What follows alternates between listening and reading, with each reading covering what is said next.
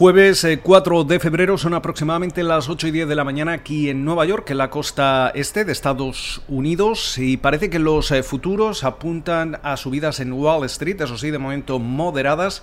24 puntos arriba el Dow Jones, el Standard Poor's 500 eh, y el Nasdaq suben un 0,2 y un 0,4%. Respectivamente, ese rendimiento del bono del Tesoro a 10 años alcanza el 1,14%.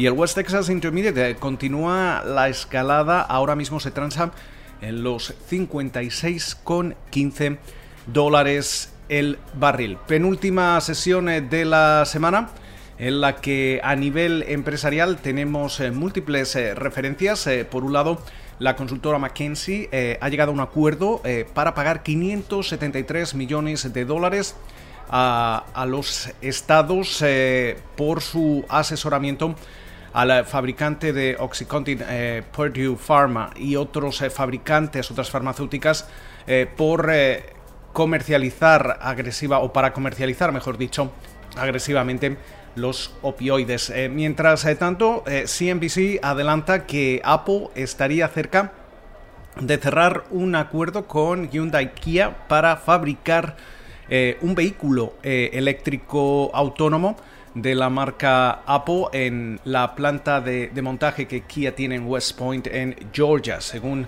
como comentábamos, adelanta CNBC, parece que Tim Cook y sus eh, chicos están dispuestos a, plantar eh, cara a otros eh, fabricantes de coches eléctricos, especialmente a, Tesla. por su parte, también tenemos que destacar como la farmacéutica Merck ha anunciado que su consejero delegado, Kenneth Frazier, eh, va a retirarse el próximo 30, 30 de junio en una jornada en la que también vamos a estar atentos a las aerolíneas. Eh, tenemos eh, que tener en cuenta que American Airlines comenzaba durante la jornada del miércoles ya enviar avisos de despido a alrededor de 13.000 empleados ya que esa segunda ronda de ayudas eh, federales eh, para proteger nóminas va a expirar el próximo mes y todavía la demanda de viajes sigue siendo escasa. Con lo cual ahora todas las miras están puestas en Washington, en cómo va a ir evolucionando ese próximo y ambicioso estímulo de 1,9 billones eh, de dólares del presidente Joe Biden. Hemos visto cómo los legisladores eh, demócratas han comenzado ya ese proceso de reconciliación de presupuesto que implicaría que los eh, demócratas van a poder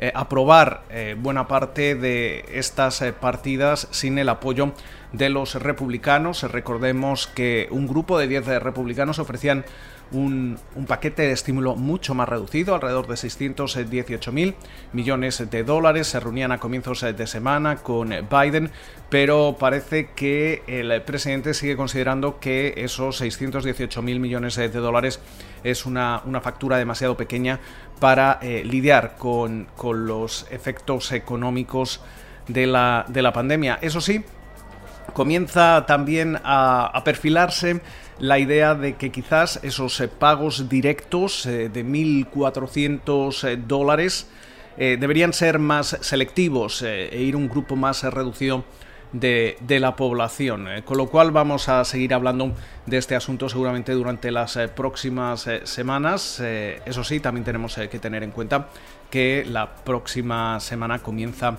ese juicio político en el Senado contra el expresidente eh, Donald Trump. Eh, también eh, hablando de, la pandemia, hay que destacar cómo el ritmo de, administración de vacunas en Estados Unidos vuelve a alcanzar los 1,1 millones de dosis al día. Tenemos que tener en cuenta que debido a, la tormenta de nieve que hemos visto aquí en el noreste de, Estados Unidos, parte de ese ritmo de, vacunación y de administración de dosis eh, se debilitaba eh, durante las últimas eh, jornadas.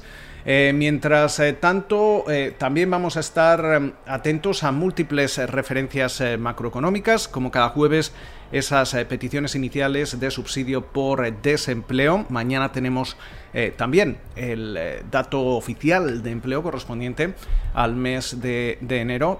Durante la jornada del miércoles ya veíamos cómo el sector privado generaba más nóminas de lo previsto, con lo cual va a ser interesante el eh, ver cómo se ha comportado el mercado laboral estadounidense durante el primer eh, mes eh, del año. Durante la sesión de hoy también se van a publicar los costes y productividad, los pedidos a fábrica. También vamos a estar atentos a esos inventarios de gas natural y también hablarán varios presidentes regionales de la Reserva Federal Precisamente hablando de la Reserva Federal, hay que recordar que Janet Yellen, la secretaria del Tesoro de Estados Unidos, se reúne hoy con responsables eh, de la Fed, de la SEC y de la Comisión de Trading de Futuros eh, eh, de Commodities para revisar esa reciente volatilidad de los mercados financieros. por su parte, también hay que recordar cómo el Tesoro de Estados Unidos planea emitir un, récord de 126 mil millones de dólares en subastas de bonos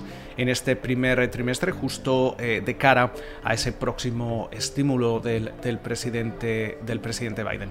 Con lo cual, muchísimas eh, referencias. Esperamos eh, que pasen ustedes una feliz sesión de jueves y, como de costumbre, nos volvemos a escuchar durante la mañana del viernes.